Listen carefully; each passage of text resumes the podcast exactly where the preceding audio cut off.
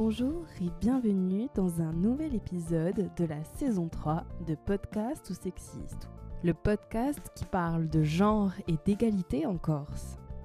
Moi, c'est Audrey Royer. Et aujourd'hui, au bout de deux ans d'épisodes, en tout genre, nous avons souhaité le définir à nouveau avec trois professionnels. Dominique Pietri, autrice, qui va nous dire qu'est-ce qu'un genre au niveau littéraire. Didier Ray, docteur en histoire, qui va nous parler du genre dans le sport. Et enfin, Françoise Baudouin, qui va nous parler du genre au niveau biologique.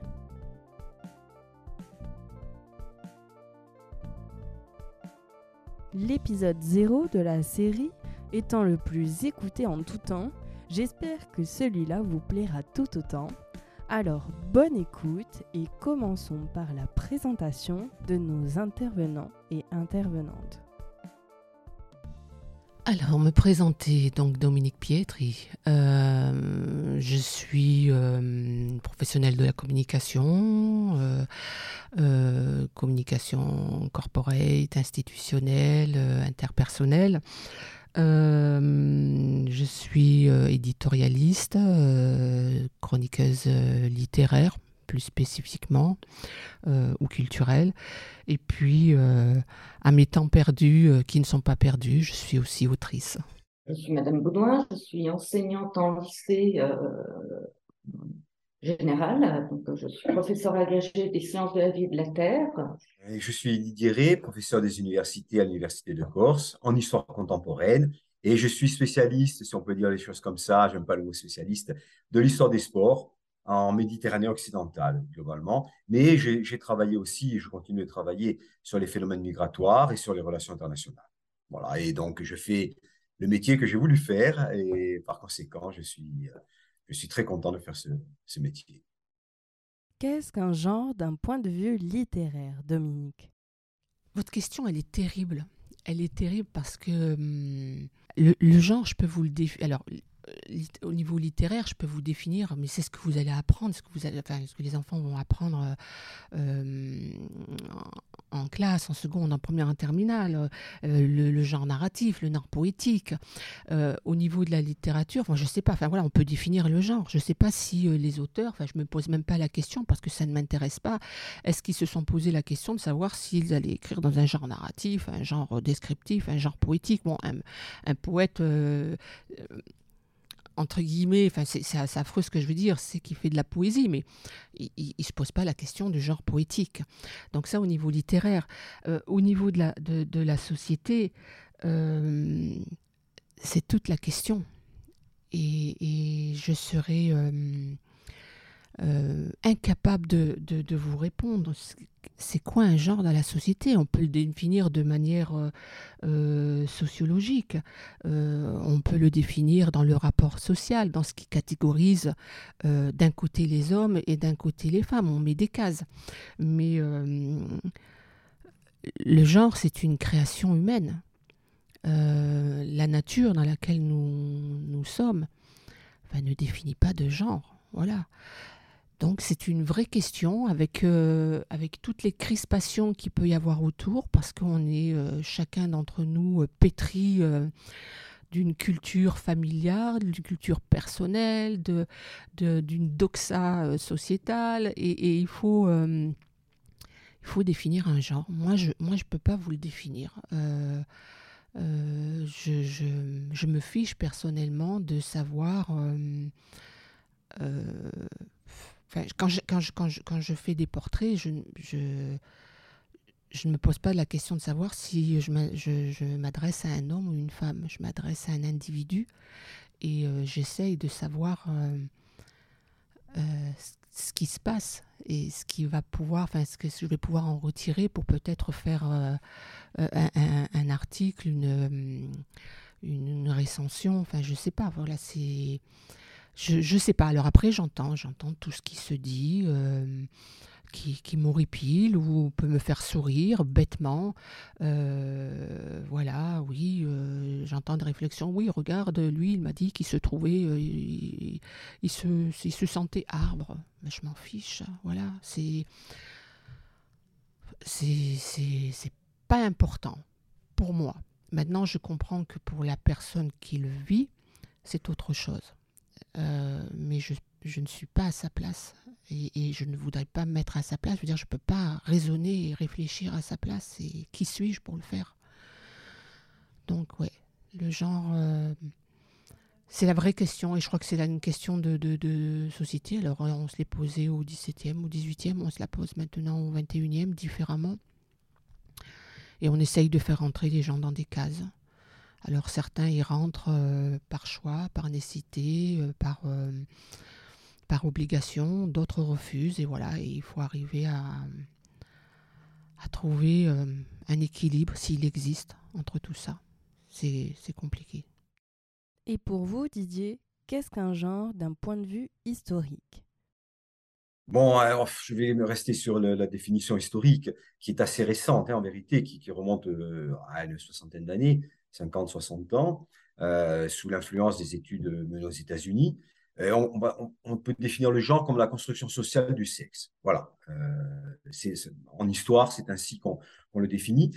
Au départ, c'est vrai que lorsqu'on parlait de construction sociale, on pensait essentiellement construction sociale du sexe, construction sociale en termes, de, en termes féminins. C'était synonyme, en fait, genre était, en histoire était synonyme de, féminin, de femme, euh, sous l'influence des, des, études américaines. En fait, aujourd'hui, lorsqu'on parle de construction, de construction sociale du sexe, ça concerne également la masculinité. Euh, voilà, comment, on pourrait reprendre la, vieille phrase de Simone de Beauvoir, hein, on, ne naît pas femme, on le devient, et on ne naît pas homme, donc on le devient aussi. Et le genre, c'est cela, c'est cette, comment se construit socialement euh, ce, sexe et les rapports entre, entre, entre les genres, c'est entre, entre hommes, femmes et, et entre sexes, bien sûr. Hein, c'est ça en histoire. Euh, ça n'a pas été facile parce que, euh, d'abord, je vous le dis, c'est récent. Ensuite, c'est arrivé, venant des États-Unis, il y a eu des, des ah, comment on peut dire, des appréhensions, disons les choses comme ça. Il y a eu beaucoup de discussions. Euh, les réalités américaines sont-elles les réalités européennes? Sont-elles les réalités françaises? Des questionnements que l'on retrouve aussi sur d'autres problèmes, d'autres problématiques, comme celle du, racisme, racisme systémique. Euh, là, je, je co-dirige avec des amis un, ouvrage sur la construction médiatique des sportifs dits de couleur, milieu 19e, milieu 20e. Et effectivement, ça, ça, ça, soulève beaucoup, beaucoup de questionnements. Il n'y a pas d'autres ouvrages euh, qui prennent cette dimension et qui, le, qui, la, qui l'analyse au niveau européen. Donc, bon, il devrait sortir fin 23, ça fera certainement euh, euh, beaucoup parler, en bien et en mal. Mais voilà, ce sont des, oui, ce sont des questionnements finalement, entre guillemets, récents et qui sont toujours problématiques et qui soulèvent souvent des oppositions plus d'ailleurs à caractère politique que, réellement scientifique. Même s'il y a, attention, il y a, des éléments euh, épistémologiques sur lesquels il faut discuter, il faut être clair. Mais c'est vrai que souvent derrière se cachent des, des, appréhensions politiques et, par rapport notamment, euh, même l'a dit, ça ne concerne pas que les femmes, mais par rapport effectivement, par rapport aux femmes dans la société. C'est très net, c'est très clair. Et par les temps qui courent, malheureusement, euh, ça devient, ça devient très inquiétant pour certaines choses. Françoise, qu'est-ce qu'un genre biologique et qu'est-ce qu'un sexe? Alors, euh, le, genre, hein, on, le définit comme, euh, euh, plutôt comme des comportements, des expressions, des identités sociales pour, pour, les, pour les hommes, pour les, pour les femmes, pour, voilà, pour, pour ce genre de choses. Au niveau, au niveau biologique, peut-être que l'idée, ça serait de, repartir de finalement, qu'est-ce qu'une femme, qu'est-ce qu'un homme euh, les, deux, questions euh, ne peuvent pas vraiment être séparées. Euh, au départ, si on, repart du, tout début, c'est-à-dire après la fécondation, au moment du développement de, l'embryon, on a, au cours de la vie embryonnaire, hein, dans les 6-7 semaines, un fœtus qui possède un appareil génital indifférencié ce qui veut dire qu'il n'est ni homme ni femme. Les gonades sont indifférenciées et ce qui va faire la différence entre un, homme biologiquement et une femme biologiquement, dans euh, la majorité des cas, parce qu'on a toujours, euh, en biologie, on a toujours les exceptions, c'est la présence euh, de gènes qui vont différencier les gonades soit en testicules, soit en ovaire. Et parmi ces gènes-là, il y a un gène extrêmement important qui est le gène OSRI. Et ce gène OSRI va induire la différenciation des gonades en testicules embryonnaires. Et en fait, sans ce gène OSRI, euh, l'appareil génital indifférencié va se différencier en appareil génital femelle, c'est-à-dire avec formation d'ovaires. Alors, lorsque ces, ovaires se, différencient, hein, elles vont produire euh, des hormones euh, et ces hormones vont influencer la mise en place euh, des canaux, des, des appareils génitaux, le vagin, l'utérus, les trompes de Fallope, puis chez l'homme, chez le pénis, la, prostate, les vésicules séminales, etc. Donc, euh, toutes ces structures, euh, toutes ces hormones vont amener hein, euh, à la formation des appareils génitaux mâles et femelles. Et elles vont caractériser finalement le sexe de l'individu. Donc, bah, parmi les plus connus hein, d'hormones sexuelles, on a les oestrogènes et la progestérone.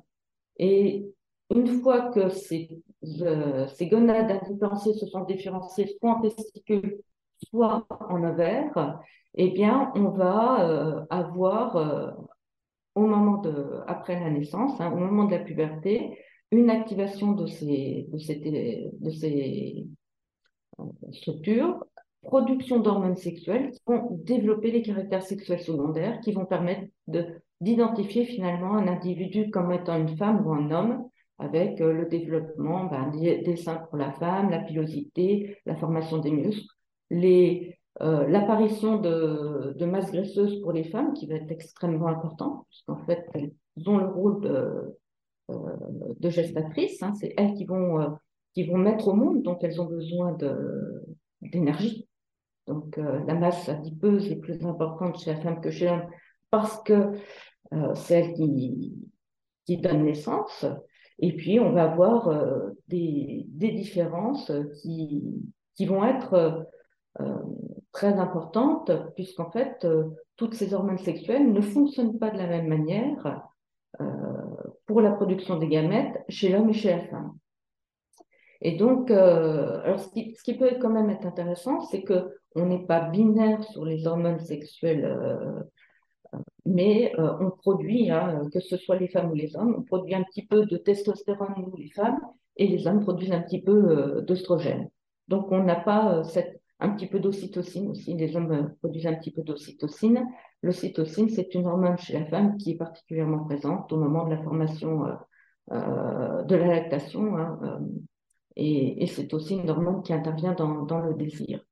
Donc, donc voilà. Donc en fait,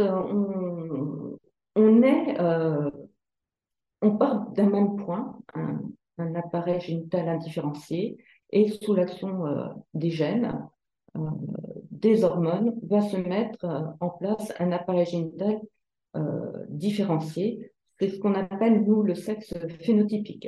Le phénotype, c'est l'ensemble des caractéristiques macroscopiques, hein, physiques, physiologiques, cellulaire et moléculaire d'un individu. Donc en fait, euh, donc en fait voilà, on, arrive à, cette idée-là, c'est que euh, un sexe euh, génétique est à l'origine d'un sexe biologique. On a bien entendu, c'est des propos hein, qui peuvent être modulés quand on a des, exceptions. Par exemple, on peut avoir des gens qui ont 3x ou euh, deux X, un Y, ou euh, un seul X, c'est ce qu'on, par exemple le syndrome de Turner. Euh, ces anomalies sont quand même sont présentes puisqu'elles sont répertoriées au niveau scientifique, hein. elles sont connues, euh, mais très souvent, lorsqu'on a ce type d'anomalie euh, chromosomique, hein, le, le, développement de la cellule s'arrête hein, et, donc on, n'a pas obligatoirement naissance d'un individu, euh, on va dire, qui n'a pas le bon cariotype. Ça arrive euh, souvent avec des modifications euh, qui peuvent être cérébrales, avec des retards mentaux, avec une infertilité, mais on peut voir apparaître certains organes, hein, tels que un pénis atrophié ou la présence à la double voie génitale avec des trompes et des spermidutes. Donc, donc voilà, mais ça reste quand même des exceptions qui sont liées à des anomalies d'homéliose. Hein. Donc c'est quelque chose d'assez particulier est-ce que l'on a constaté une amélioration de la considération du genre dans l'histoire? Alors, euh, si on veut s'en tenir à, l'histoire des sports, euh, c'est quelque chose de très intéressant parce que euh, les sports naissent dans un milieu et un endroit bien précis, même s'il y a des filiations avec les jeux d'autrefois, mais on, va faire court. Pour faire simple, les jeux naissent, les, sports naissent à partir du, milieu du XVIIIe siècle et s'affirment essentiellement dans, le courant du premier XIXe siècle en Angleterre puis plus globalement dans le Royaume-Uni. Et à partir de l'Angleterre, ils vont se diffuser en Europe, puis dans le reste du monde, en suivant les, les, voyageurs anglais, les, ouvriers anglais, etc. Et il naît, au départ, les sports naissent pour un but bien précis. Il s'agit de donner une nouvelle euh, idéologie euh, et une nouvelle euh, formation intellectuelle aux élites, les élites qui sont, elles aussi, nouvelles en partie, issues de la révolution industrielle en plein boom et des vieilles Or, il faut leur donner désormais une formation intellectuelle qui les, qui les hum, prépare à affronter les nouveaux défis économiques, sociaux, culturels, politiques. Donc, ça naît dans un milieu très fermé, qui est celui de l'éducation masculine. Donc, les sports au départ sont genrés. Mais alors, comme on ne peut pas l'être plus, euh, si on peut, encore une fois, faire simple, on peut dire que au départ, les pratiques sportives sont pour les hommes riches et blancs à partir du moment où le sport va, euh, quitter le vieux continent, dans un premier temps, il est réservé effectivement aux colonisateurs, disons les choses clairement, blancs. Voilà, homme avec un petit H, homme riche, blanc. Donc c'est très nettement genré.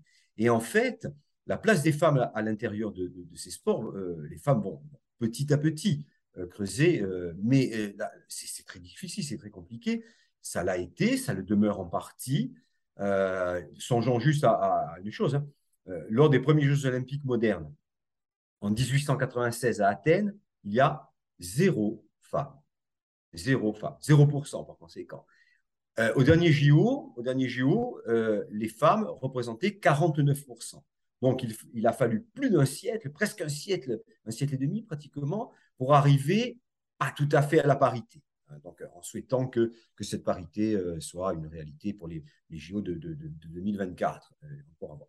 Et encore, on est là dans, la répartition euh, traditionnelle, pour simplifier, homme-femme. Euh, je ne parle même pas euh, de, voilà, des, autres identités de genre, parce que alors là, on est encore, les combats à mener restent nombreux et ce sera certainement encore, encore plus long, même s'il est vrai aussi que bon, des avancées ont eu, lieu, dernièrement, mais beaucoup reste à faire encore. Mais c'est dans cette lutte permanente hein, de, sortir de ce vieux carcan d'un sport réservé uniquement aux hommes.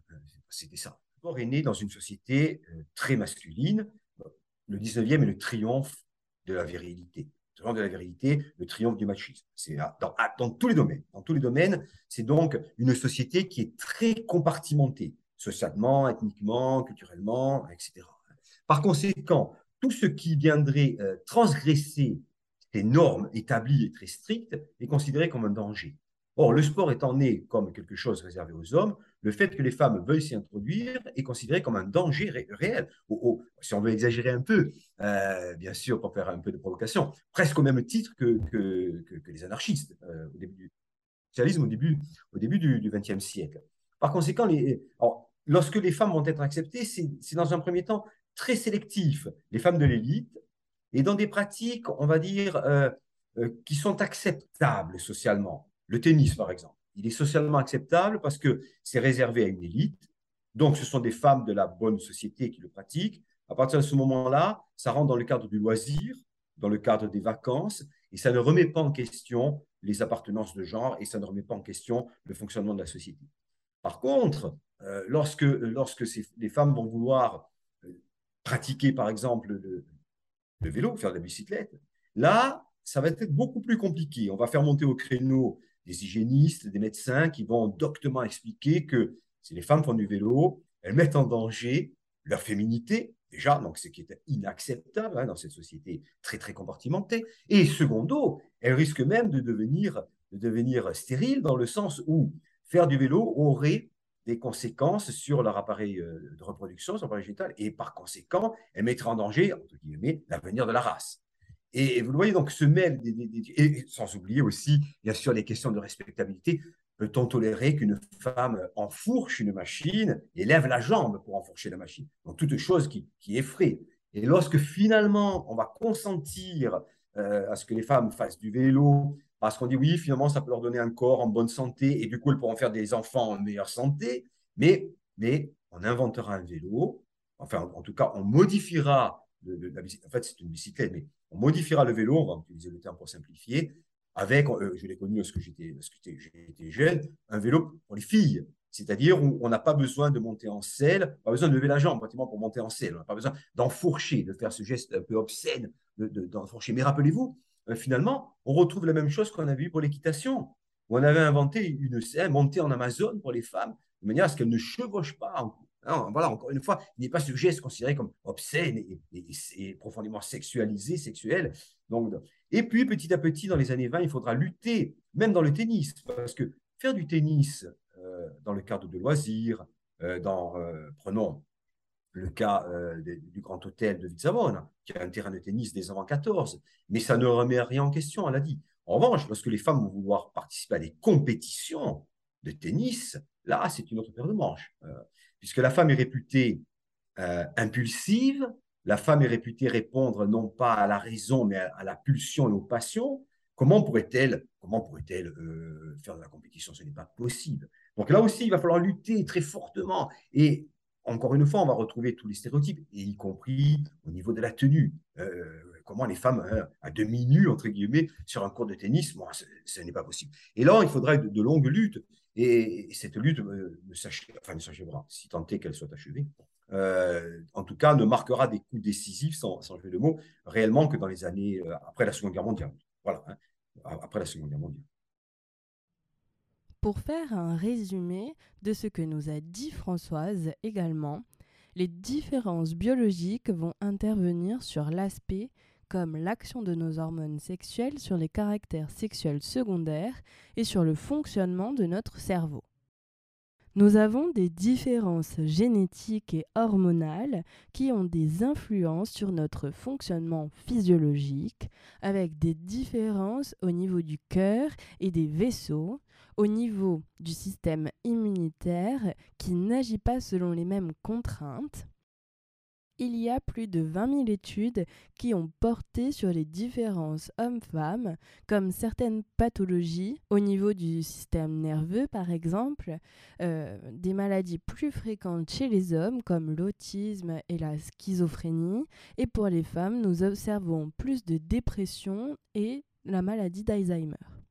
Il y a cependant des hypothèses selon quoi la culture et la place des individus dans la société influenceraient certaines maladies. Et donc nous constatons que des mères au foyer, qui n'ont que rarement travaillé, sont plus atteintes par la maladie d'Alzheimer ou encore l'anorexie nerveuse, plus observée chez les femmes, contrairement à de la dyslexie plus présente chez les garçons en Europe. Si l'on voit que certains comportements, même du corps et des pathologies peuvent être induits par la société, certaines interprétations sont-elles influencées par la société sexiste que nous connaissons. Par exemple, pour la fécondation, nous avons toujours dit que l'ovule est passif et que le spermatozoïde est actif et conquérant, des comportements encore très genrés qui sont aujourd'hui remis en question car l'on attribue désormais de façon partagée la fécondation. Dans le magazine de décembre de Pour la science, il y a tout un dossier spécial sur les origines du genre avec en introduction, en novembre 2020 en France, 22% des 18-30 ans disaient ne pas se reconnaître dans les deux catégories de genre hommes et femmes, selon une enquête IFOP pour le journal Marianne menée auprès d'un millier de jeunes. Non-binaires, bigenres, agenres, fluides de genre, les nouvelles identités revendiquées proposent des combinaisons inédites entre appartenance de sexe, appartenance de genre et sexualité, et invitent à s'interroger. Quelle est la relation entre sexe biologique et genre social? On invoque souvent l'existence de facteurs biologiques qui influenceraient en partie le genre, mais que nous montrent réellement les sciences biologiques? Et si, en retour, la construction culturelle des normes de genre impactait la biologie? Et si, finalement, ces questions pointaient vers une réflexion plus vaste portant sur notre rapport à la biologie Ensuite, il y a deux articles intéressants que je vous invite à lire. Le premier sur le champ oublié des femelles, qui nous dit que c'est une déformation culturelle d'exagérer l'importance des différences entre mâles et femelles. Ces études de comportement animal, par le prisme unique de la théorie du genre et de la reproduction, a à sous-estimer la diversité et la variabilité des comportements et à attribuer des rôles préconçus aux femelles et aux mâles. Ensuite, il faut sortir des stéréotypes et des deux biais de recherche scientifique. Le premier qui est d'étudier plus les mâles des femelles et le deuxième qui est idéologique et qui pense que ces rôles genrés sont naturels, conformes aux idées reçues que personne n'a remis en cause pendant longtemps. Le deuxième article est sur la santé des femmes et expose les différences sur la santé de la femme selon que l'on soit dans une population patrilinéaire ou matrilinéaire. Alors, est-ce que la considération du genre féminin a évolué dans l'histoire, Dominique? Oui, la place des femmes dans l'histoire euh, elle évolue comme celle des hommes, mais je crois que celle des femmes évolue plus maintenant. C'est peut-être pour ça que ça, ça, crée autant de crispation. Euh, je ne suis pas historienne, mais euh, je vous renvoie à un livre euh, qui est très facile à lire et qui, qui pose certains jalons après qui vous permettent d'aller vers des sociologues, des historiens, des géographes, des ethnologues. Je vous renvoie à l'ouvrage de Titiou Lecoq, Les Grandes Oubliées et bien sûr à, tous les écrits de, Michel Perrault, qui est une, euh, une ethnologue de la femme, je veux dire, donc qui, qui, qui, qui, euh, a énormément travaillé sur, sur, euh, sur la qualification de la femme dans l'histoire. et Michel Perrault dit par exemple dans la préface de Titu Lecoq, et c'est, à mon avis, tout est là, tout est là. qu'est-ce, qu'une, qu'est-ce que petite fille euh, on perçoit quand on nous raconte l'histoire de l'homme. Mais vous l'intégrez, dire, vous ne vous posez pas la question. Euh, euh, quand on nous affirme, par exemple, que le masculin l'emporte sur le féminin dans la grammaire et partout, vous ne vous, posez pas la question. Vous, vous, vous vivez avec ça, vous, vous construisez avec ça. Et aujourd'hui, il faut arriver. Alors, pas déconstruire euh, parce que j'ai pas envie euh, de, de, de, de, combattre euh, les, différents propos sur la déconstruction des hommes, etc. Enfin, je veux dire, c'est. Non, enfin, voilà, ça, c'est des paroles, des paroles, des paroles. Il faut peut-être aller plus loin. Mais oui, qu'est-ce que. Comment vous vous construisez lorsque vous allez l'école, on va dire, l'histoire de l'homme? Et des civilisations. Voilà, la femme, elle est où? Elle est peut-être dans la civilisation. On va parler des droits de l'homme et du citoyen, mais pas de femme ni de citoyenne. Mais il faut dire, il faut mettre un grand H. Voilà. Mais quand vous l'entendez, vous n'entendez pas si c'est un grand H ou un petit H. Vous entendez homme. Euh, l'autre exemple aussi qui, qui est, euh, qui est flagrant, mais je veux dire, il faut faire, enfin, il faut faire avec. On s'est construit là-dessus. Par exemple, votre numéro de sécurité sociale.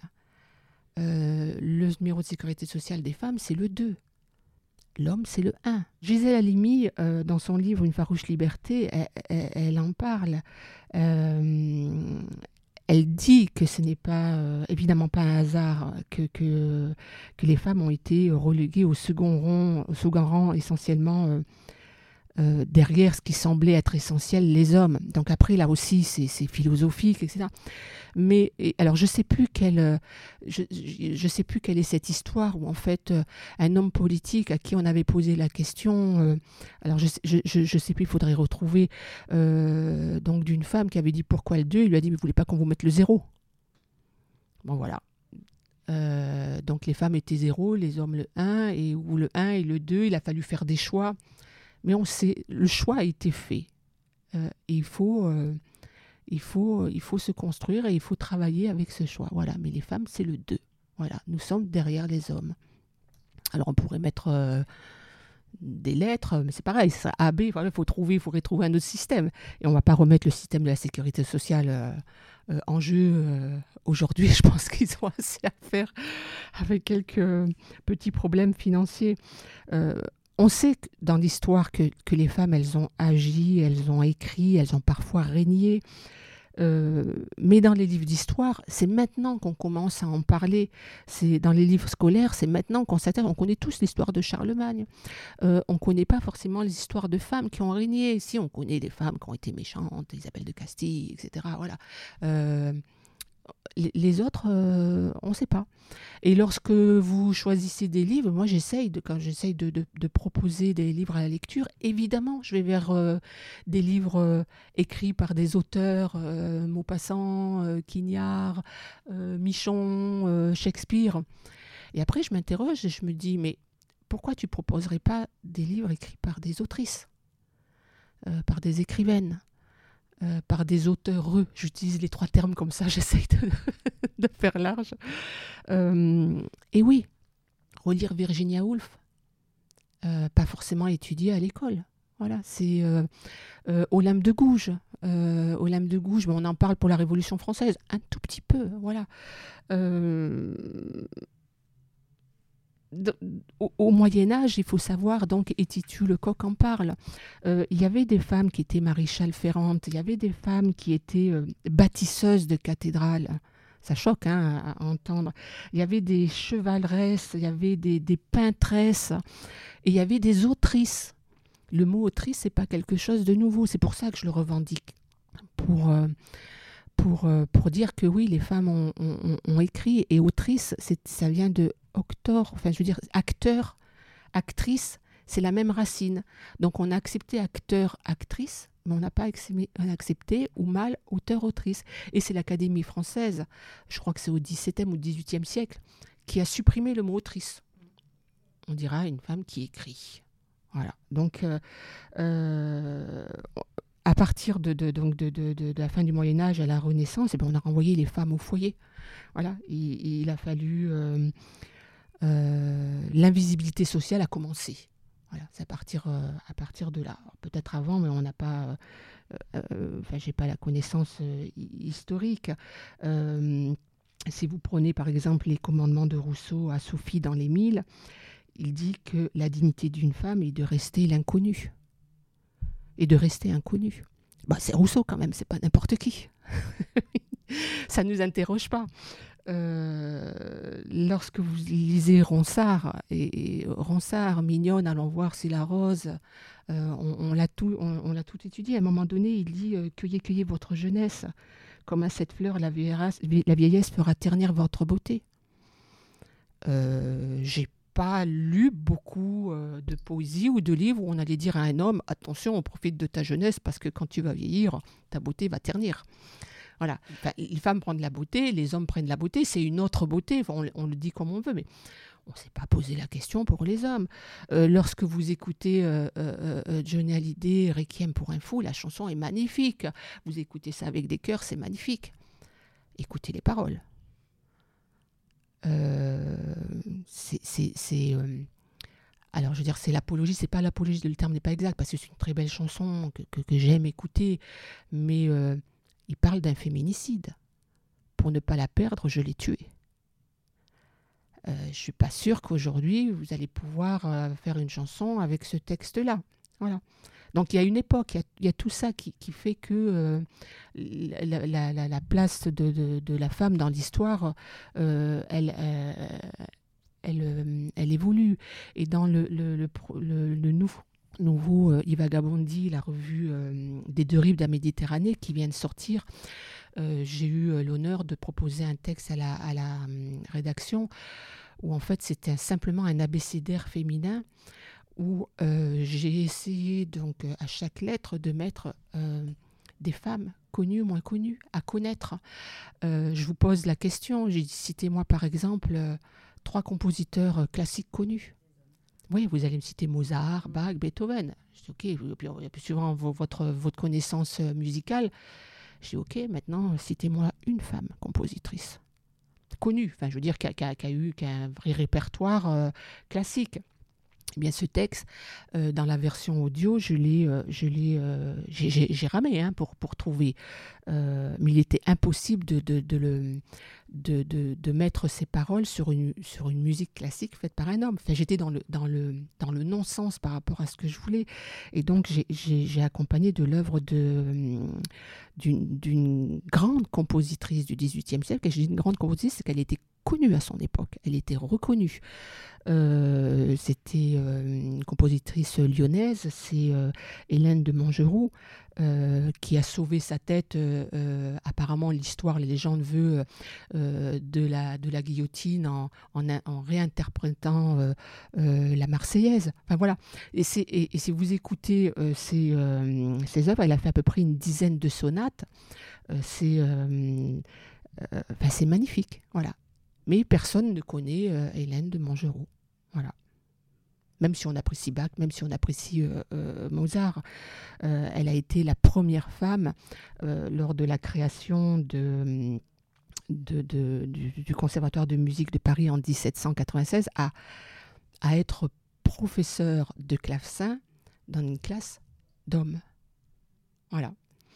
Donc, les connaisseurs savent qui elle était. Euh, vous pouvez trouver, lisez sa fiche Wikipédia. Euh, c'est, Mais dans la réalité, personne ne connaît euh, réellement ces compositrices. Voilà. Donc c'est ça aussi, de rendre visible quelque chose qui n'est pas invisible, parce que c'est, on peut le trouver facilement, mais on ne va pas le chercher. Voilà, la place des femmes dans, dans l'histoire. Mettre en lumière notre matrimoine, pas à la place du patrimoine, mais à côté du patrimoine. Didier, vous nous avez dit que les femmes étaient considérées comme des grandes passionnées, et c'est pour cela que l'on ne les autorise pas à participer à des compétitions. Est-ce que c'est la seule raison? Bon, moi, ça, c'est une raison importante parce que euh, ça remet en question même le fonctionnement de la société. Comment une femme pourrait-elle avoir un, raisonnement qui lui permette de, gérer euh, une partie de tennis, hein, pour rester sur, sur l'exemple de tennis? Ce n'est pas possible. derrière, c'est la remise en cause de toute la pyramide. Pensez qu'au même moment, avant la guerre de 14 et encore dans l'entre-deux-guerres, euh, euh, pour vous dire jusqu'où va ce, compartimentage social et, de genre, c'est que, on sort un peu des sports pour le coup, mais vous avez des, des pages entières qui sont noircies dans les journaux philatélique où l'on dit eh, non, les femmes ne peuvent pas collectionner les timbres. C'est pas possible. Pour collectionner les timbres, il faut avoir un esprit rigoureux, il faut savoir classer, compartimenter, ordonner. La femme n'est pas capable de le faire. Donc, c'est une, une, euh, dire une, tare congénitale, tout ça, bien évidemment, euh, qui fait que c'est tout, les défis sociaux qui remettent en question, culturels, politiques même. Parce que si les femmes peuvent participer à des compétitions, si les femmes sont finalement aptes à mener le même jeu que les hommes, hein, une fois, euh, sans jeu de mots, cela veut dire que dans les pays où, par exemple, les femmes ne votent pas, euh, si les femmes sont capables de, des mêmes choses que les hommes, alors pourquoi ne voteraient-elles pas? Et là, alors, ça, serait faire sauter les, ultimes tabous, hein, en quelque sorte. Donc, il y, a tout ça qui Et puis, il y a aussi une concurrence. Ça fait une concurrence pour, les hommes. Alors, une concurrence qui n'est pas euh, dans, dans, les mêmes compétitions, parce qu'il n'y a pas de compétition mixte. Mais il n'empêche, il y a une concurrence. Il concurrence. Or, on le sait, par exemple, dans, le football, ça va échouer. Alors que le, football féminin qui tente de naître en 14, qui essaye de se développer dans les années 20, euh, rencontre un, vrai écho auprès des femmes et même auprès d'un certain public. Mais là, encore une fois, les, fédérations euh, coupent court. Il n'est pas question, encore une fois, de voir des femmes courir sur un terrain. Le danger, la peur, la hantise, c'est également, hein, euh, c'est un des que le corps féminin se masculinise. Voilà. C'est la grande peur de la masculinisation des femmes et, il faut le, le, avec la grande peur de l'homosexualité, c'est-à-dire de la féminisation de l'homme. Voilà. Et là, effectivement, on a des fantasmes terribles, des, peurs, paniques, hein, euh, réellement. Il faut que ce soit, d'où hein, dans d'autres domaines de l'habillement, vous savez, hein, l'affaire du pantalon pour les femmes, etc. Voilà. Donc ça reste très, surtout empêcher tout ce qui peut euh, rendre les frontières perméables. Voilà, c'est ça. c'est le danger absolu. Or, les frontières doivent être étanches. comme elles doivent être étanches euh, en, genre, comme elles doivent être étanches socialement, comme elles doivent être étanches même ethniquement par rapport au monde colonial, si on veut avoir une, petite digression sur le monde colonial. Voilà, tout ce qui remet en question les appartenances, euh, toutes les appartenances qui sont clairement établies dans cette société, qui est vraiment très compartimentée, c'est un danger. c'est un danger. Et puis, je vous dis, ça, ça, ça, met ça pose clairement la question de l'égalité, homme-femme, bien évidemment. Et, si les femmes peuvent faire les mêmes sports que les hommes, euh, à partir de ce moment-là, tous les secteurs dans lesquels les femmes sont minorées doivent, devraient s'adapter. Et ça, c'est inconcevable. Et c'est dangereux. C'est dangereux, soyons clairs. Si les, femmes sont euh, l'égales des hommes, alors il faudrait les payer de la même manière. Mais on le sait bien au 19e, au 20e et encore de nos jours, moindre en Europe en tout cas, de manière moindre en Europe, mais on emploie les femmes euh, parce qu'on sait qu'on peut les payer moins, cher, on peut les faire travailler plus et les, payer moins cher que les hommes. Euh, au 19e, 20e, c'est très net, c'est très clair. Euh, voilà, c'est ça. la femme, c'est vraiment une sorte, entre guillemets, encore une fois, une sorte de lupen prolétariat que l'on peut, que l'on peut exploiter. Et encore aujourd'hui, regardons certains métiers, les moins qualifiés, qui sont très fortement féminisés. Voilà. Et, souvent, d'ailleurs, des, euh, par euh, des femmes qui viennent, bien sûr, des catégories sociales défavorisées ou qui sont issues de l'immigration. Là également, il y a encore une fois une assignation de genre très, très, très nette de ce côté-là. Même pour les sports, vous savez, regardez, si on va regarder la danse ou la gymnastique, euh, le taux de féminisation est certainement plus fort que dans le football ou le rugby. donc il reste encore là des, des, des mondes très, très compartimentés même si les choses, heureusement, euh, bougent depuis quelques années. Françoise, quels sont les stéréotypes scientifiques trop facilement accordés au genre sans réel fondement? Il y a un impact de la société euh, très, très, important, euh, mais il y a aussi une petite responsabilité hein, de, de des sciences de la vie, entre guillemets, euh, par rapport à la mise en place de ces, stéréotypes. Mais les deux, les sont, très, sont liés. Euh, euh, la, biologie a apporté sa pierre, on va dire, à l'édifice de la mise en place des stéréotypes. Si, si on repart sur, sur Darwin, hein, qui, euh, qui est la personne qui a travaillé sur euh, ce qu'on appelle la sélection naturelle, euh, en disant, voilà, pour qu'il y ait reproduction, pour qu'il y ait la meilleure reproduction, il faut la femelle la plus forte, il faut le mâle le plus fort. il a commencé à, mettre en place une idée d'un stéréotype et euh, en étudiant le, comportement des animaux, en particulier celui des oiseaux, euh, il, émet un postulat qui est euh, une femelle est timide, mais un mâle est ardent, et donc des comportements différents. En, 1948, Angus Batman, lui, va, va travailler sur, sur les drosophiles, donc ces petites mouches du vinaigre euh, qui ont été très étudiés en, sciences euh, d'un point de vue génétique. Euh, il s'intéresse aux, gamètes et met en évidence que voilà l'ovule, enfin l'ovocyte chez, chez, les, femelles, ce qui donnera ensuite l'ovule une fois fécondé, le, gamète femelle est souvent un gamète très, très gros, très riche en, en lipides, en, en, réserves nutritives, alors que, et est peu nombreux, alors que chez, euh, chez, la, chez le mâle, euh, le nombre de gamètes est, très important, euh, se déplace, est actif, et donc ça renforce un petit peu l'idée de Darwin que voilà, une femelle va aller sur son petit nid, se fait courtiser, les mâles il a étudié essentiellement des, des, animaux qui, étaient, qui avaient un dimorphisme sexuel bien, bien prononcé, bien, euh, donc ça lui permet de reconnaître le mâle de la femelle.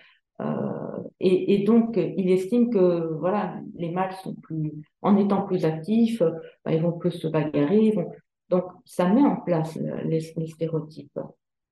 Et puis, euh, on, accentue cette séparation des genres avec Robert Rivers, qui montre que, par des études, que l'investissement de l'homme et de la femme n'est pas le même au, au niveau parental. que la femme va être beaucoup plus présente pour, bah, pour nourrir les enfants déjà, pour, pour s'en occuper. elle, a, elle a neuf mois d'imprégnation hormonale dans, dans, son cerveau qui fait qu'il y a un lien très fort entre la, la femme et l'enfant. on pourrait parler un petit peu d'épigénétisme à, ce moment-là. Et, et euh, l'homme va, euh, va peut-être être moins dans nos sociétés euh, attaché à s'investir en, 1900, dans les années 1970. Hein. L'homme, va travailler à l'usine, il va, il va ramener l'argent, la femme était à la maison, elle prépare les petits plats, etc. Et donc, à partir de cette étude-là, ben, finalement, on, on, finit par créer des rôles préconçus aux hommes et aux femmes. Et on crée une dichotomie euh, qui amène à ces inégalités et à renforcer les stéréotypes euh, courants. Alors, ce qui, est intéressant, c'est que euh, toutes ces études hein, sociales amènent quand même à, visualiser une, évolution des stéréotypes et entre peut-être les années 1970 et aujourd'hui, on a des nouvelles caractéristiques qui sont attribuées à, la, femme et à l'homme. Parmi, par exemple, on a gagné en, organisation, parmi nos caractéristiques positives. Euh, on, garde, on garde nos capacités spatiales inférieures à celles de l'homme. C'est notre fameux sens de l'orientation qui ne serait pas bon. Euh, euh, la faiblesse psychologique est aussi euh, notée comme une caractéristique négative. Mais aujourd'hui, on sait, par exemple, voilà, pour une dépression postpartum dont on ne voulait pas entendre parler euh, dans certaines années en disant euh, euh, c'est une mauvaise mère, elle n'aime pas son enfant, etc., elle ne veut pas s'en occuper. Aujourd'hui, on sait que, par exemple, pour une dépression postpartum, on a d'autres choses qui interviennent qui ne sont pas que des problèmes psychologiques mais aussi peut-être euh, voilà, une, inactivation euh, moléculaire transitoire euh, par, par un déficit en ocytocine et que ce n'est pas quelque chose qui est obligatoirement uniquement lié à une humeur. Didier, on parlait de la respectabilité d'une femme à lever la jambe pour enfourcher un vélo est-ce que les vêtements sportifs sont également des motifs de discrimination et d'exclusion? Oui, bien sûr, bien sûr, bien sûr, évidemment. Dans un premier temps, euh, alors là, on, passe d'un extrême à l'autre, si, j'ose dire, parce que dans un premier temps, le corps doit être, regardez les photographies, de, doit être couvert. Voilà, le corps féminin, le corps féminin est dangereux. Hein, le corps féminin est dangereux parce qu'il perturbe l'homme l'homme étant l'éternelle victime hein, hein, depuis Adam et Ève, dans, le monde, chrétien, évidemment, la femme est responsable de la chute de l'homme, et ça, ça, reste fortement ancré, même dans des sociétés qui se laïcisent ou, euh, ou, qui laissent petit à petit la religion de côté, il empêche la structure culturelle et sociale, et, elle est bien là. Oui, c'est un danger. Le, corps féminin doit être d'abord dissimulé. Puis, lorsque finalement, euh, dans les années 50, 60, 70 surtout, les 80, lorsque finalement les, femmes ont été acceptées à l'intérieur des, pratiques sportives, alors là, on va sexualiser le corps de la sportive.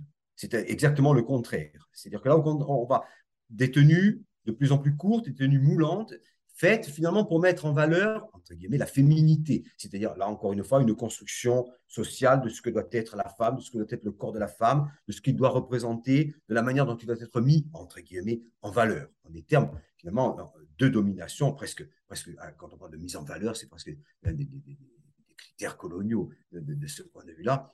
Euh, oui, c'est une réalité. C'est-à-dire qu'on passe d'un corps qui est dangereux et qui doit être caché, dissimulé, ou en tout cas contenu dans des limites, un corps que l'on va valoriser, mais valoriser de manière très sexiste, de manière à ce qu'il corresponde à ce, que sont finalement les attentes ou les pseudo-attentes des hommes.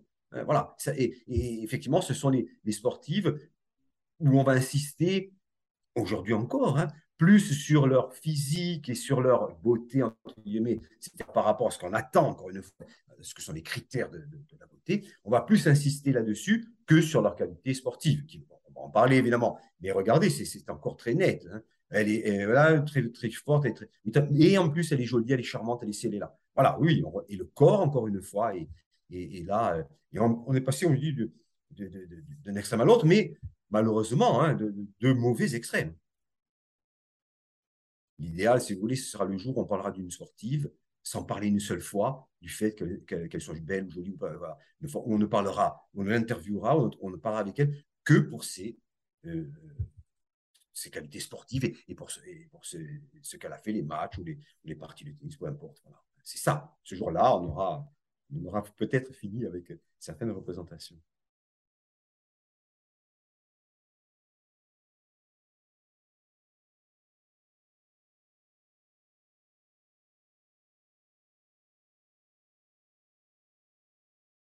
Donc voilà, donc on a, on a, j'en étais qu'on avait une évolution hein, des stéréotypes courants euh, aujourd'hui, euh, et que cette évolution, ben, elle est, elle est, enfin, cette évolution des stéréotypes, elle est, elle est liée à l'introduction de la femme dans, dans, le monde du travail et, dans l'éducation. Euh, on s'aperçoit hein, que euh, finalement le fait que la femme rentre dans le marché du travail, euh, ça contraint les zones de la société à peut-être, euh, euh, par rapport aux années 1970, revenir vers, euh, vers peut-être une, aide plus importante au sein du, couple. le, c'est, ce qui va avoir aussi une, conséquence, c'est que on va, dans, dans, les nouvelles caractéristiques positives, finalement, les négatives, elles évoluent chez la femme, mais elles évoluent beaucoup chez l'homme. Et chez l'homme, on va retrouver des caractéristiques négatives comme le manque de loyauté, euh, le comportement enfantin, euh, l'oisiveté, le manque d'organisation, euh, choses qu'on considérait euh, comme normales. L'homme rentrait, il prenait son journal, ça s'asseyait dans son fauteuil et il lisait le journal, c'était normal. Aujourd'hui, euh, dans les stéréotypes, euh, le côté négatif, entre guillemets, de l'homme apparaît beaucoup plus. Et, c'est assez intéressant de voir que finalement, euh, ce sont des choses qui, ont, qui sont en train d'évoluer. Mais si on revient à la biologie, le fait que les femmes entrent dans le marché du travail, c'est surtout qu'elles ont un meilleur accès à l'éducation. Et qui dit éducation dit ben, fonctionnement cérébral, dit augmentation de ses capacités de, cognitives, de raisonnement, etc. Et on, s'aperçoit que euh, euh, finalement, euh, sur certaines différences, ce qu'on appelle les performances hein, cognitives, eh bien, il n'y a peut-être pas autant de différences que ça. Et autant on a de très nombreuses publications qui parlent de, la différence entre les sexes au niveau physiologique et tout, euh, qui accentue l'idée que les hommes et les femmes sont très différents, autant euh, les publications où on montre les points communs euh, sont pas toujours considérées comme des avancées et sont beaucoup moins porteuses, beaucoup moins vendeuses, et donc euh, on en parle moins. Et quand on fait des, il y a certaines études hein, sur ce qu'on appelle les études de performance, c'est-à-dire où on évalue par rapport à, une, par rapport à, une société, euh, le côté d'émancipation de la femme et l'accès à l'éducation, on s'aperçoit que dans les, dans les pays comme la Norvège, la Suède, où finalement euh, l'émancipation de la femme est importante et que la, la présence des femmes au travail est importante et qu'elles ont un, bon accès à l'éducation, et bien que les performances euh, sont euh, réduites, l'écart entre les performances sont réduites, c'est-à-dire par exemple dans le domaine des mathématiques, eh bien, euh, une fille, finalement, raisonne aussi bien qu'un garçon et peut-être même mieux. Et c'est vrai que même si ça ne se voit pas, euh, des initiatives comme amener les filles vers des matières scientifiques, vers de la biologie, des mathématiques, de la physique, contribuent, contribuent à réduire cet écart de performance et euh, finalement à montrer que ben, d'un point de vue cérébral, euh, même s'il y a des différences cérébrales, euh, certaines choses peuvent être assez proches, voire identiques, voire certaines filles peuvent être d'excellentes mathématiciennes, meilleures mathématiciennes que, que, certains, hommes. Donc, donc voilà, Inversement, hein, dans des sociétés où l'émancipation de la femme ou l'accès au travail est plus compliqué, on va avoir un écart de performance qui va être beaucoup plus élevé. Hein. et puis, ça a aussi des conséquences bah, sur la santé. C'est-à-dire que finalement, une femme qui n'est pas indépendante, qui, qui a besoin d'être, qui est au sein d'une société où euh, l'homme euh, va euh, contrôler les apports, et eh bien la femme va avoir plus de problèmes médicaux, etc. Et, et, ça a toujours existé, hein, l'accès à la nourriture, lorsqu'il est rapporté que par l'un des deux partenaires, finalement, bah, c'est celui qui rapporte qui se sert et puis l'autre qui, suit. Alors, il faut faire attention hein, parce que dans le monde de la nature, des fois, euh, c'est pas tout à fait tout à fait pareil. Euh, des fois, ce sont les, femelles hein, qui ont accès à la nourriture en premier, puis ensuite les mâles. Mais dans notre société extrêmement hiérarchisée, euh, avec un dogme euh, darwiniste, hein, finalement, euh, l'homme fonctionnel et la femme plutôt apathique, on, reste dans des choses qui sont assez, voilà, qui sont assez binaires, même si au niveau science, on est en train de montrer que on a, on a des différences, mais que ces différences-là, finalement, elles euh, ne permettent pas de, elles ne devraient pas permettre de créer des inégalités.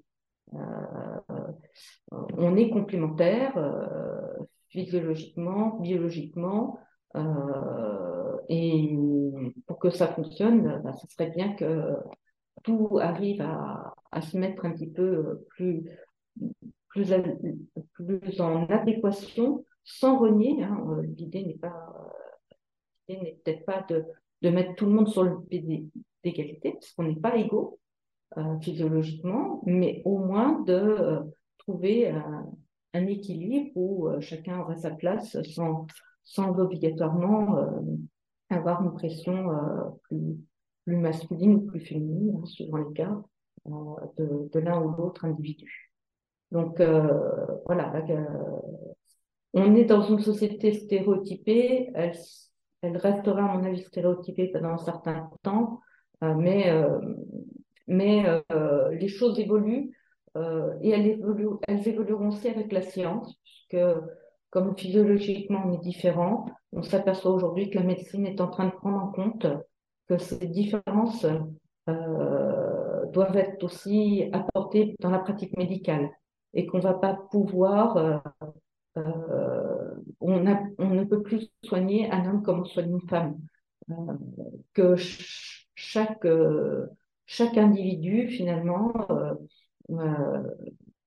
n'est pas capable de métaboliser la même manière le médicament, que certains médicaments sont plus fonctionnels, fonctionnent mieux chez les hommes que chez les femmes, ou inversement. Et donc, et donc voilà, donc c'est euh, ces stéréotypes euh, vont peut-être se lisser finalement au cours des, prochaines années en fonction de ce qu'on découvrira. Euh, et peut-être que si on fait une plus grande part à ce qui ne nous différencie pas, mais de ce qui nous identifie en tant qu'être humain, peut-être qu'aussi ces stéréotypes deviendront moins importants. Cela me fait penser au livre de Ben Never, Je ne suis pas viril, qui va déconstruire tout au long de son ouvrage la virilité toxique des hommes qui les empêchent d'être eux-mêmes. Ces impératifs de genre qui doivent vraiment être diamétralement opposés pour le bon fonctionnement, soi-disant, de la société. On a parlé de stéréotypes de genre et ces stéréotypes de genre amènent à du sexisme chez les femmes. C'est très connu, mais également chez les hommes, ce qui est moins connu car très peu d'hommes eux-mêmes s'emparent du sujet. Au final, dans le sport Didier, ce n'est pas qu'un problème de sexisme, mais bien un problème d'inclusion au sens large du terme. Ça touche les personnes de couleur, à la communauté LGBTQIA, aux personnes croyantes comme les femmes voilées qui ne peuvent pas exercer de sport, etc. C'est uniquement réservé à un type de population, et si pour les hommes la sélection s'est élargie, elle s'est beaucoup moins manifestée chez les femmes. Voilà, si on compare avec les années 70, par exemple, il y a eu beaucoup de choses qui ont changé, hein, euh, en bien, euh, bien sûr, en bien. Après, il est, évident qu'il reste des problèmes, puis on l'a dit, dans, un moment historique compliqué, difficile, euh, c'est vrai, hein, c'est vrai. Et du coup, tout ce qui, tout ce qui est différent est considéré comme dangereux. Voilà, est considéré comme dangereux. C'est une évidence. En période, on va dire, de crise des valeurs, des valeurs, entendons-nous bien. crise des valeurs dans le sens pratiquement de crise de, civilisation. C'est-à-dire, on est dans un, une période de, profonde mutation. Les, réalités politiques, culturelles, économiques, il y a une cinquantaine d'années, euh, se sont évaporées sont en train ou sont en train de disparaître. Euh, les choses qui les remplacent sont, sont mal, mal maîtrisées, sont mal appréhendées, euh, font peur. La mondialisation, qui peut être quelque chose de très positif, et a également des aspects négatifs. Or, les populations, très souvent, vivent d'abord les aspects négatifs, subissent les aspects négatifs. Et c'est vrai que pour, les, pour ce qu'on appelle, entre guillemets, les populistes, hein, finalement, pour, pour les, les, alchimistes de, la peur et de la haine, euh, c'est un temps béni. C'est un temps béni. Et, le sport ne peut pas y échapper. Le sport est dans la société, il ne peut pas y échapper. Même si, encore une fois, hein, euh, ça a changé depuis les années 70. Euh, rappelez-vous, en 67, 68, hein, la, première femme qui s'inscrit au marathon de, Boston, je crois, le marathon de Boston, est agressée parce qu'elle a osé s'inscrire. Alors, elle s'est inscrite par, par un superfuge. C'est qu'elle n'a donné que l'initiale de son prénom un J. Bon, un J euh, aux États-Unis, ça peut être n'importe qui, ça peut être John, hein, ça peut être Jerry, ok, on veut. Et, voilà, euh, c'est comme ça qu'elle a pu s'inscrire. Mais lorsque les organisateurs l'ont vu courir, ce sont les organisateurs qui l'ont agressé. Hein. Donc on n'en est plus là, on n'est plus là, malheureusement. Même si, euh, ne l'oublions pas, pour rester encore une fois en Europe, euh, vous avez des équipes féminines de foot, par exemple, qui parfois ont du mal à, se présenter sur les terrains parce qu'elles sont victimes de violence et de, de, de, agression parfois. Donc, non, attention, les choses ont changé, ne sont pas négatifs. Heureusement, je pense qu'on, voilà, une mécanique positive est enclenchée, mais par les, par les temps qui courent, ça devient plus difficile, c'est certain, ça devient plus difficile. Est-ce que l'on pourrait redire les grandes lignes de l'évolution du sport, Didier? Avant la guerre de 14 déjà. Ce sont des femmes qui euh, vont s'inscrire dans les pratiques, euh, on va dire, élitistes, sportives élitistes, de loisirs.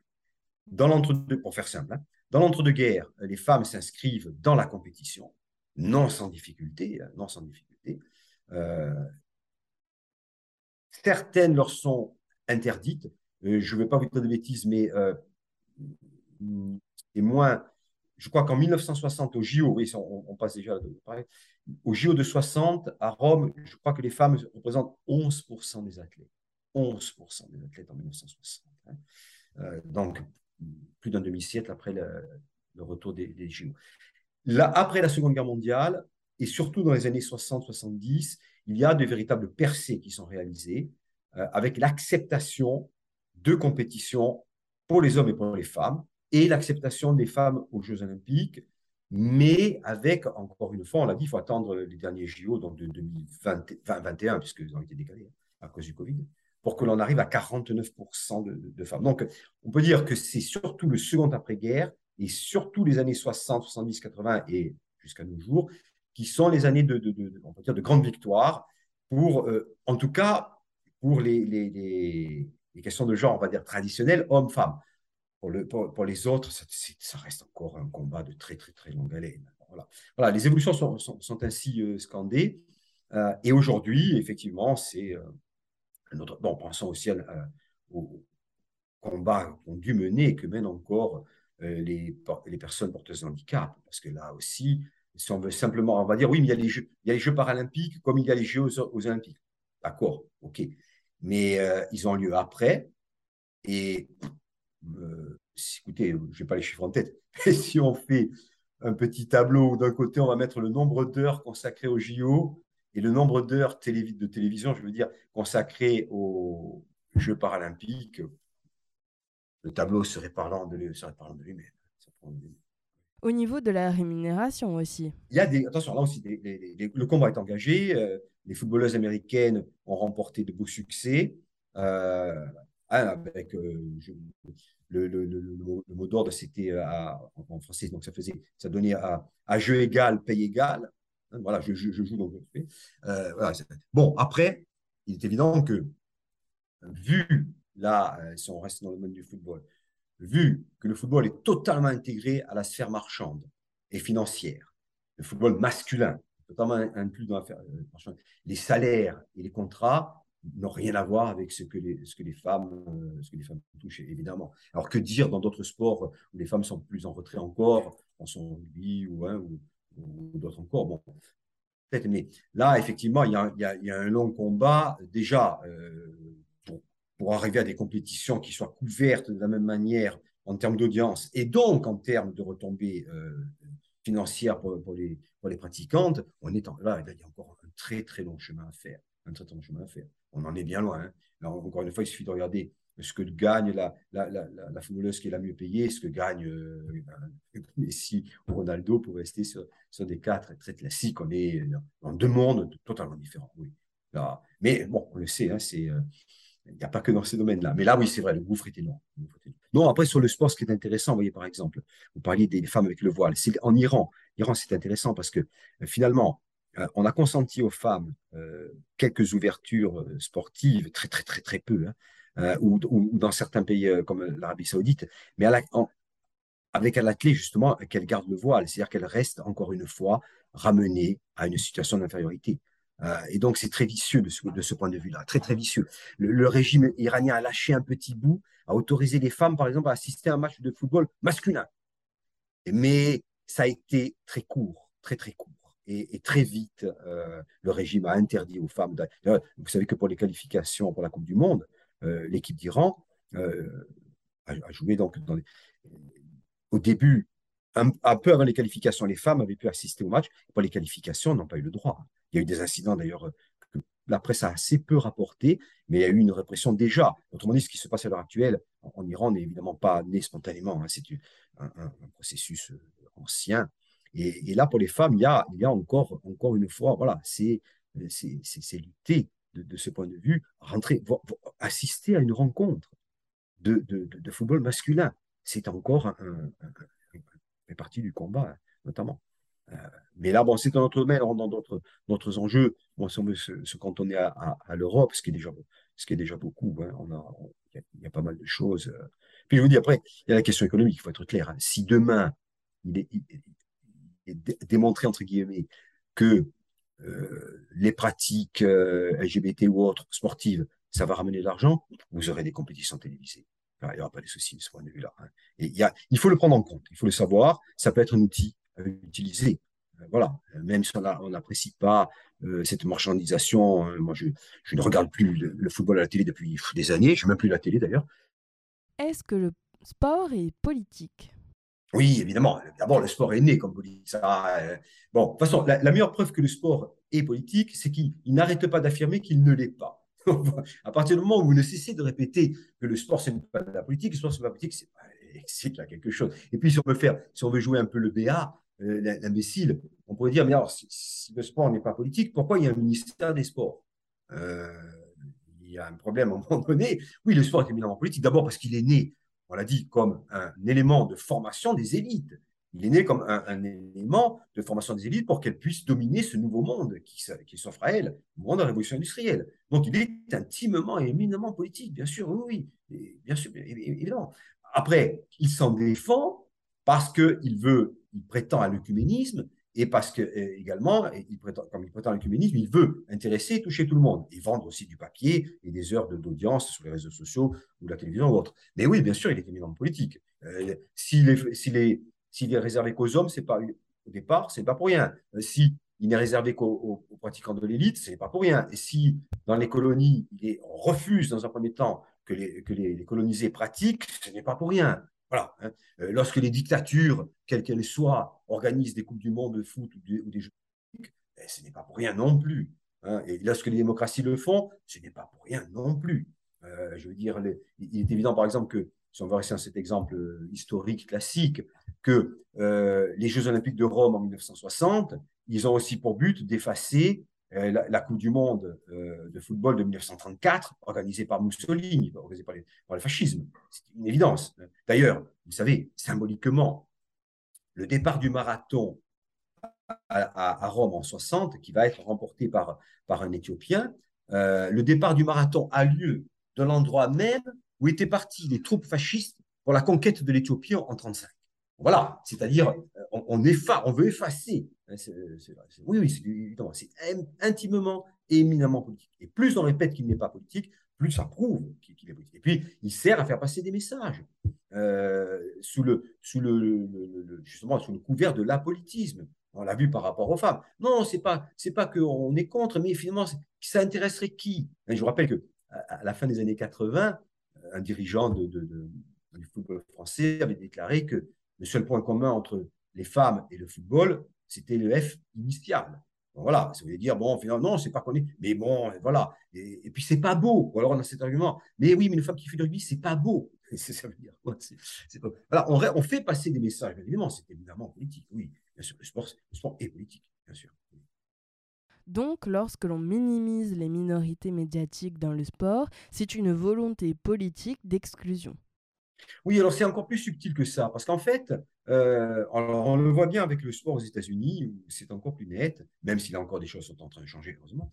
Mais finalement, euh, et mais on le voit aussi ce discours en Europe d'ailleurs, et en France également, euh, on peut vanter, et on va même vanter la réussite d'un sportif dit de couleur, hein, entre guillemets, on dit, dit de couleur, ainsi, ou issu de quartiers populaires ou de minorités on va le vanter, on va dire voilà, vous voyez, il a réussi, c'est bien.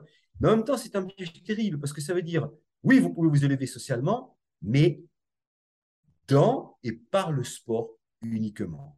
Ne rêvez pas. Voilà, c'est ça, quelqu'un de couleur ou qui appartient à une minorité euh, sociale, peu importe. C'était en fait, on vous donne l'exemple du sport comme valorisant, à juste titre, mais en même temps, si vous voulez, c'est une façon de, de dire voilà, vous, pour vous, la réussite, elle est là et uniquement là. Euh, on ne va pas vous dire, euh, en gros, ce n'est pas dit, mais en gros, ça veut dire, ben, euh, ne rêvez pas, vous ne serez pas ingénieur professeur des universités ou, que sais-je, ou, un homme d'affaires. Non, pour vous, c'est ça. La réussite, elle est là. Et donc, c'est enfermer, encore une fois, les gens dans des, cases bien, prédestinées. Alors, d'ailleurs, bon, les choses ont changé, hein, mais dans les années 90, 2000, il était paru une, une thèse qui avait été faite sur euh, la place des joueurs, euh, des joueurs les postes de joueurs dans, le basket américain de mémoire. Hein. et, on voyait comment finalement euh, certains postes étaient destinés à certaines catégories de personnes. Voilà. on l'a vu en France avec les, délires d'un entraîneur de l'équipe de France en disant que bon, finalement, les défenseurs, il faut que ce soit des, noirs. Voilà. Il n'y a que les, joueurs noirs qui peuvent être de bons défenseurs. Voilà. c'est ça. En fait, c'est un, un, piège, encore une fois, qui se referme. Françoise, d'un point de vue scientifique, quelles sont les grandes différences de rôle humain et des rôles des animaux? J'ai envie de dire, euh, l'homme avec un grand H est un animal comme un autre. Euh, ce qui nous différencie, c'est certainement le fait qu'on soit dans une société, qu'on ait un mode de communication très, très évolué. Euh, mais si on regarde la place au, sein du groupe des, des, mâles et des femelles chez les animaux, euh, on va retrouver euh, énormément d'éléments communs euh, avec ce que l'on voit comme comportement chez nous. on a des, sociétés où, parmi les primates, où on a des, singes mâles qui s'occupent des petits et de l'éducation des petits, les femelles s'en désintéressent. On a des femelles qui vont avoir des comportements euh,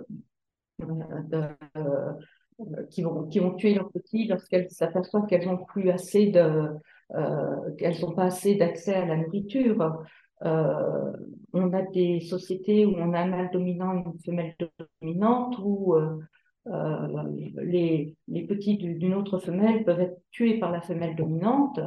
donc on a une forme de violence. Hein, qui, qui existe, mais euh, parce que, euh, voilà, si elle tue la, la femelle, euh, si elle tue l'enfant de, la femelle qui est en, sur le niveau du grade en dessous, eh bien, finalement, cette femelle-là, elle a du lait et elle pourra prendre en charge son petit plus longtemps et donc favoriser le développement de l'enfant du couple dominant. Donc, en fait, quand on parle, quand, on parle de, violence, il y a de la violence dans le, dans le règne animal. Euh, on a le, les otaries à fourrure, les, les gros mâles, euh, le mâle dominant, va féconder toutes les femelles et il interdit aux jeunes mâles de le faire. Les jeunes mâles, ils sont route comme le, mâle dominant, ils vont prendre tout ce qui est autour, qui leur, qui leur est physiquement inférieur pour évacuer le, stress du rut. Nous, on mettrait des, termes comme viol, comme inceste, comme parce qu'on est dans une société où on a établi des règles. voilà, les animaux ne se posent pas la question. Euh, l'exemple des bonobos est, toujours amusant, mais euh, très, euh, très intéressant. Tout, conflit est réglé par un acte sexuel, qu'il soit entre deux femelles, deux mâles, un mâle, une femelle, un jeune, une vieille. la notion, là, c'est une notion de plaisir où on, se réconforte, on, on s'aime, on se, et, on oublie ce qui nous différencie, ce qui va créer notre, notre conflit. C'est une vision des choses euh, à laquelle l'homme n'est peut-être pas prêt de, de, de, se pencher. Mais la distribution des rôles, euh, même sur des espèces où on, va dire qu'il n'y a pas euh, obligatoirement un sens de la communauté très, très important, par exemple, l'hippocampe, c'est le mâle qui porte les œufs et qui permet le développement euh, des embryons. Euh, dans les animaux dont on ne peut pas forcément identifier le sexe, hein, euh, chez certains oiseaux ou autres, on s'aperçoit que finalement, on a des comportements d'homosexualité et que de temps en temps, ben, une femelle qui vient, ben oui, parce que pour faire un enfant, il faut avoir un mâle et une femelle, mais que son rôle n'est juste qu'un rôle de reproduction, une fois que les œufs sont pondus, euh, c'est le cas des manchots, euh, ce sont les, les pères qui s'occupent euh, du petit. Et jusqu'à ce qu'on je dirais, on, soulève la, queue du manchot pour savoir si c'est un mâle ou une femelle, on a très longtemps pensé que c'était des couples mâle-femelle qui étaient inséparables. L'idée que chez certains oiseaux, euh, il y ait juste un mâle et une femelle à vie et que c'est un couple à vie. Euh, aujourd'hui, on sait qu'une euh, femelle peut avoir une poupée avec des œufs dont les petits sont génétiquement issus de cinq ou six paires. Ça veut dire que quand on a huit œufs, si on a cinq ou six paires, ça veut dire qu'on a eu une reproduction différente. Donc, donc voilà, la, différence, je pense, entre les animaux et l'homme, c'est que les animaux euh, fonctionnent par rapport à la meilleure capacité à maintenir l'espèce. C'est-à-dire il faut que les petits soient, euh, soient capables de se débrouiller, soient capables de vivre et, d'affronter euh, ce qui va leur arriver pour se reproduire et pérenniser une espèce. nous, on n'est plus, de par la création de, la société, hein, euh, de, la hiérarchie, des répartitions euh, des tâches. Euh, on n'est plus dans il va falloir procréer pour faire survivre l'espèce. Donc on se pose pas, enfin, on n'a pas le même comportement, mais on peut retrouver des, on va dire, des, choses qui vont être similaires. et, quand, on dit que voilà, les dauphins sont des violeurs, euh, on y met une consonance anthropomorphique, c'est-à-dire par rapport à nous, par rapport à l'humain. Euh, il fait ce qu'il a à faire. Il, maintient son espèce. Euh, violemment peut-être, mais pas plus violemment que le canard, le canard, colvert, qui où la femelle est, soumise à, des assauts de cinq ou six mâles et, et ils lui maintiennent la tête sous l'eau et il peut en mourir. Donc, euh, donc voilà, donc on est, euh, on a, euh, un regard très, oui, un regard d'humain sur le monde animal. les animaux n'ont pas de regard d'animaux sur le monde à nous. Je, pense que c'est c'est pas leur souci. Donc, donc voilà. on a on a des choses qui sont aussi rigolotes au niveau au niveau sexué. Hein on, s'est aperçu par exemple que le dragon de, de Komodo, reptile fossile, hein, euh, puisqu'en fait c'est une espèce qui est présente sur Terre depuis très très longtemps, est capable de s'auto-fertiliser. Donc on n'a pas obligatoirement besoin d'avoir un mâle et une femelle. Le, depuis très longtemps, on sait que pour certains lézards ou certaines tortues, euh, l'élévation de la température euh, au niveau de l'œuf va euh, permettre d'orienter la différenciation en, mâle ou femelle. Et dans un nid de tortue, eh bien, les œufs qui sont du dessus vont être plutôt des œufs qui vont donner, qui à l'éclosion vont laisser partir des mâles, parce qu'en fait, à une température élevée, on va avoir une évolution euh, du de la différenciation vers le mâle, alors qu'inversement, euh, au fond de la, au, fond du nid, euh, on trouvera essentiellement des femelles. On a aussi des, des cas rares euh, de reptiles qui ont changé de sexe. Euh, dans un, je crois que c'est dans un, en, Australie, dans un parc, le, le mâle d'un lézard est mort et donc la femelle dominante a, a, changé de sexe et est devenue mâle. Ça reste des exceptions, mais la seule et unique raison pour que ça se soit passé comme ça, c'était la pérennité de. Il fallait euh, donc, je ne pense pas que ça soit conscient, et on ne dit pas un jour, coucou, je change de sexe. C'est, euh, voilà, il n'y a plus de mal, il n'y a plus euh, la possibilité, euh, donc il n'y a plus les messages, on va dire, de rencontre homme-femme, mâle-femelle qui, sont présents, et ça peut avoir induit une modification de, du fonctionnement de l'appareil génital chez la femelle qui était la plus proche du mâle. Donc euh, ça, c'est des choses qui sont, euh, qui sont très à l'étude. Hein, et, et, finalement, euh, peut-être que notre stéréotype à nous, hein, c'est de nous être enfermés en disant, voilà, il y a un homme, une, femme, une famille, des enfants, alors que dans la nature, il y a un clan, un groupe, ça peut être deux mâles, une femelle, plusieurs femelles, un mâle, et le but, c'est euh, voilà, de prendre soin des enfants qui, qui se développent, qui, qui, qui passent à l'âge adulte pour eux-mêmes se reproduire. Donc, euh, on a certainement modifié les choses par rapport à, euh, par rapport à la, à la vie animale, non humaine, on va dire. Après avoir redéfini ce qu'était un genre au niveau littéraire, au niveau historique et au niveau scientifique, quelle est l'ouverture littéraire de nos invités? Écoutons-les. Alors, que racontent 21 femmes qui font la Corse? Eh bien, ça raconte euh, le parcours, le chemin de vie euh, de 21... alors, 21 femmes, euh, personnellement, je dis 21 personnages parce que j'ai l'humilité euh, de croire euh, qu'elles ne m'ont dit que ce qu'elles voulaient me donner. Et je ne les connais pas dans leur entièreté. Elles ont. on a cheminé ensemble. C'est elles qui m'ont qui m'ont prise par la main et m'ont amené dans leur chemin de vie et de temps en temps euh, on s'arrêtait euh, au détour d'un caillou, au détour d'un rocher, on faisait le tour deux trois fois parce que ça pouvait être important. Et on a continué, on a cheminé. Pour arriver euh, partir d'un point A à un point B qui n'est pas un point B parce que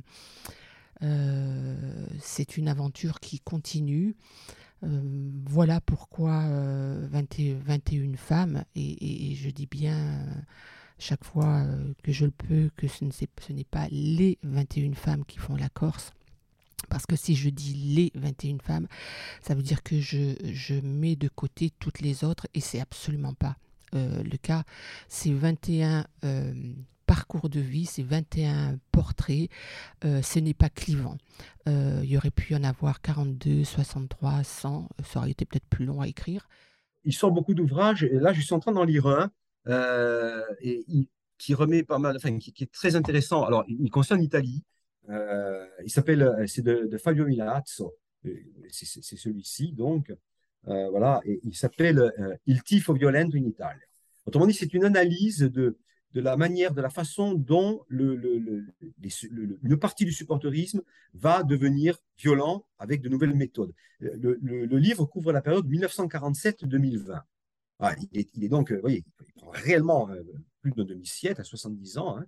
Il tifo violento in Italia. Et, oui, il est très intéressant parce que justement, euh, il analyse ce, euh, ces comportements en permanence en lien avec une analyse de la société, de l'évolution des sociétés et des comportements également euh, économiques et de l'évolution de l'économie. C'est ça. C'est-à-dire que ce ne sont pas les barbares au cœur de la cité, comme vous voudrez bien le, croire, mais c'est en fait le, symptôme. je n'ai pas encore terminé l'ouvrage, mais euh, déjà assez, avancé, mais plutôt les symptômes d'une société qui, n'est euh, pas dans le bon sens.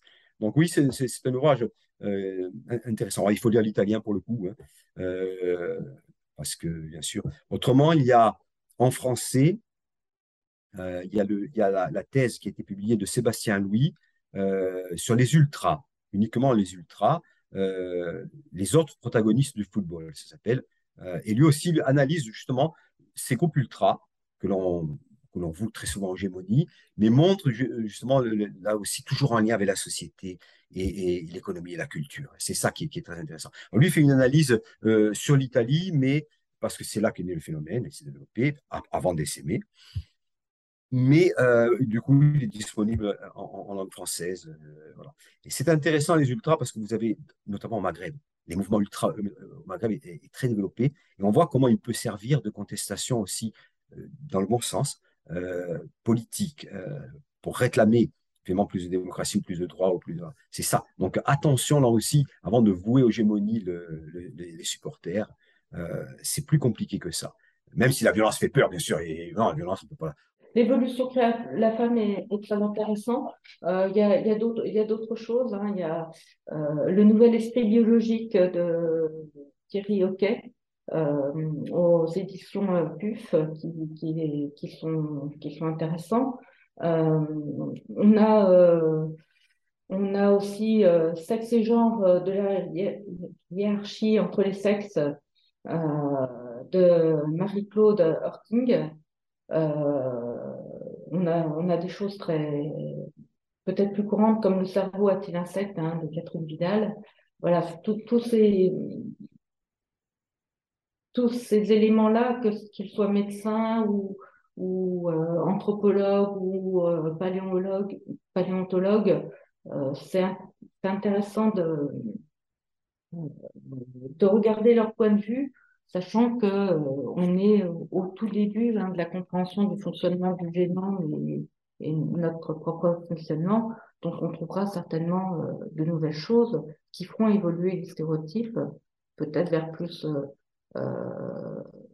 d'égalité sociale, mais euh, qui parce qu'on comprendra mieux finalement les différences, mais aussi les points communs euh, entre les individus. À mon tour de vous parler d'ouvrages intéressants. Le premier est Stéchisme de Nora Boisoigny, dont le résumé est Depuis quand la nourriture a-t-elle un genre? Pourquoi y a-t-il si peu de femmes dans les kebabs? Qui a décidé que les hommes n'aimaient pas le rosé? Pourquoi le végétarisme est-il perçu comme un régime dévirilisant? Les femmes jouissent-elles vraiment en mangeant un yaourt? Pourquoi certains hommes préfèrent-ils littéralement renoncer à la vie plutôt qu'à la viande? Rien n'échappe aux injonctions genrées, surtout pas la nourriture. En matière de bouffe, ces règles tacites ou officielles sont partout. De la Rome antique au menu des restaurants, en passant par la publicité et les repas de famille, elle façonne le genre et renforce les stéréotypes sexistes avec des conséquences réelles sur la planète et la santé des femmes et des hommes qui les subissent. Et qui a expliqué dans l'ouvrage également que la femme a longtemps été privée de viande et ce qui a entraîné un changement de corps pour qu'il devienne plus chétif que celui des hommes. Je vous conseille également l'ouvrage du sexisme dans le sport, écrit par Barbara Barbus, dont le résumé est Retourne faire la vaisselle et du tricot. Qu'elles s'occupent de leur casserole. On dirait un tir de femme enceinte. Autant de petites phrases, trop souvent répétées dans le monde du sport, où le machisme et le sexisme semblent régner, sinon en maître, du moins dans une forme de connivence naturelle. Du sexisme ordinaire, touchant d'ailleurs femmes comme hommes, aux violences sexuelles dont les dénonciations se font désormais plus nombreuses, de la question d'une nature masculine, du sport à celle de la féminité des sportives et des actrices du sport, à laquelle celles-ci entretiennent elles-mêmes un rapport non dénué d'ambiguïté, l'ancienne handballeuse et sociologue Béatrice Barbus décrypte et analyse pas à pas la réalité de l'ancrage du sexisme dans ce milieu. S'appuyant sur des cas concrets et sur son propre vécu, elle entend libérer une parole et souligne aussi les changements en cours, tout comme le chemin encore à parcourir pour une grande égalité. J'espère que cet épisode vous aura plu et surtout que vous soyez un homme, une femme, non-binaire, que vous soyez cisgenre, transgenre, hétérosexuel, homosexuel, asexuel, transsexuel, queer, bisexuel, pansexuel. Les arguments énoncés n'excluent et ne discriminent en rien la personne que vous êtes. Via ce podcast, nous souhaitons libérer la parole, ouvrir la pensée et faire réfléchir sur les différents sujets liés au genre. Merci d'avoir écouté ce nouvel épisode de Podcast ou Sexiste, la deuxième version de Qu'est-ce qu'un genre Nous vous donnons rendez-vous le mois prochain pour un nouvel épisode qui parlera de la séropositivité. Et en attendant, suivez-nous sur Facebook, Twitter, Instagram et LinkedIn à Podcast ou Sexiste.